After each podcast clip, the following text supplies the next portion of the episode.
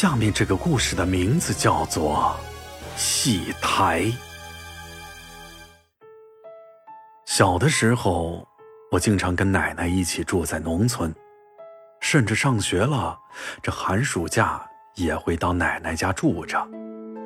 因为村里边的小伙伴可多了，没事的时候，我们都会在一块踢足球，然后我们就开始捉迷藏。有一次我输了，要把他们都找出来。我先是在草垛里找到了小平。因为他傻乎乎的，只知道把身体藏在草垛里，脚还露在外面。然后我分析了一下地形，觉得这墙边的一处戏台后面应该藏着人，我就打算去那儿找。小平看我要去那里，赶忙拦住了我。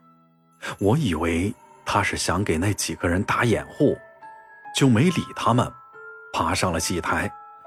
在戏台和后面的墙之间有一个很窄的过道，我觉得会有人藏在那儿，可结果我猜错了，那里除了有一些垃圾，什么也没有。小平就催我赶紧下去，我一看里面没人，也只能下去了。我不明白那里没藏着人，这小平为什么会那么紧张？小平就跟我说：“那个戏台太邪了。”我一听就知道他想吓我，所以我也根本不上当。为了让我相信，小平就一直跟在我后头说：“那个戏台到了晚上会有不干净的东西在那里唱戏。”这说的跟真的似的。那天我们玩到了八点多钟，又去了东子家看奥特曼。一直都快到了九点，东子他妈撵我们回家。我奶奶家离得最远，等小平到家，就剩我一个人往回走了。旁边有个路灯，但是灯光很暗。我一个人走，这脚步声特别的清楚，多少让我有点害怕。我走着走着，就听见旁边传来了唱戏声。我扭头一看，正好走到了戏台旁边，唱戏的声音就是那个戏台传来的，可戏台上什么都没有，不知道是谁唱的。我并不喜欢听戏，也听不懂。可那天不知道怎么回事儿，听到唱戏的声音，我就不自觉地往戏台那里走。等走近。模模糊糊的看到戏台上有两个人，全都穿着戏服，模糊的脸开始变得清醒，画着一个大花脸。我也认不出那是什么人物。两个人在台上又是唱又是打的，特别热闹。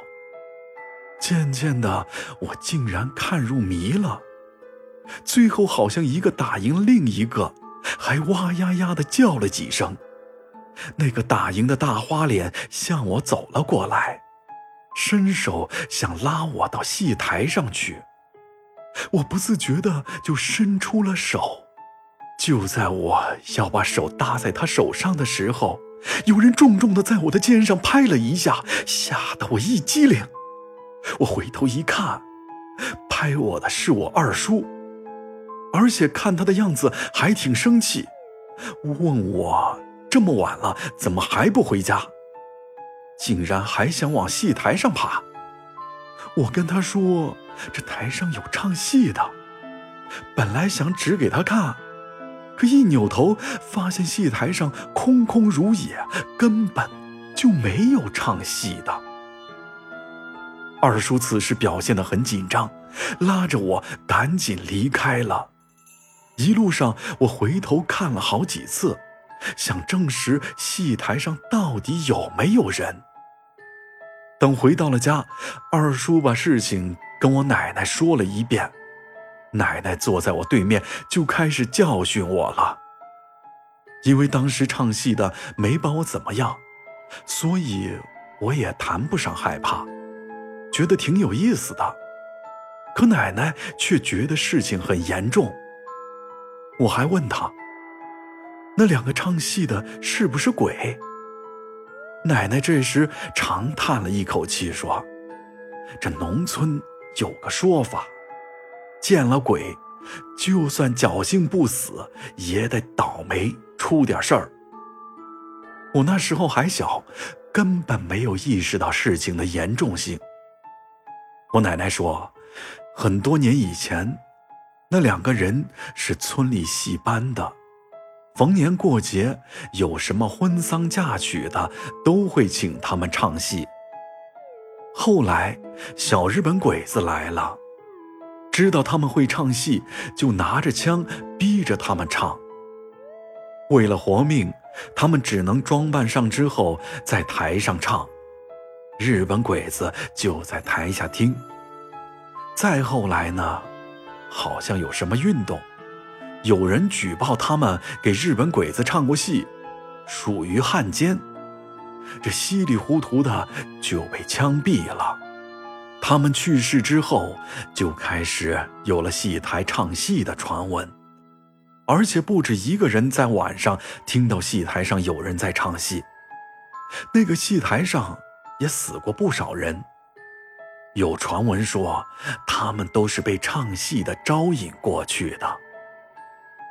奶奶说：“我命大，被我二叔叫回来了，要不然，可能小命都没了。还让我老老实实在家等我爸来接我。那一年，我摔断了手，不知道是不是像我奶奶说的，因为我见了他们，所以才有了灾祸。后来我再去我奶奶家。”就离那个戏台子远远的，再也不敢近前去了。好了，本次故事到此结束。如果喜欢洛哥讲的故事，就请分享给你的朋友吧。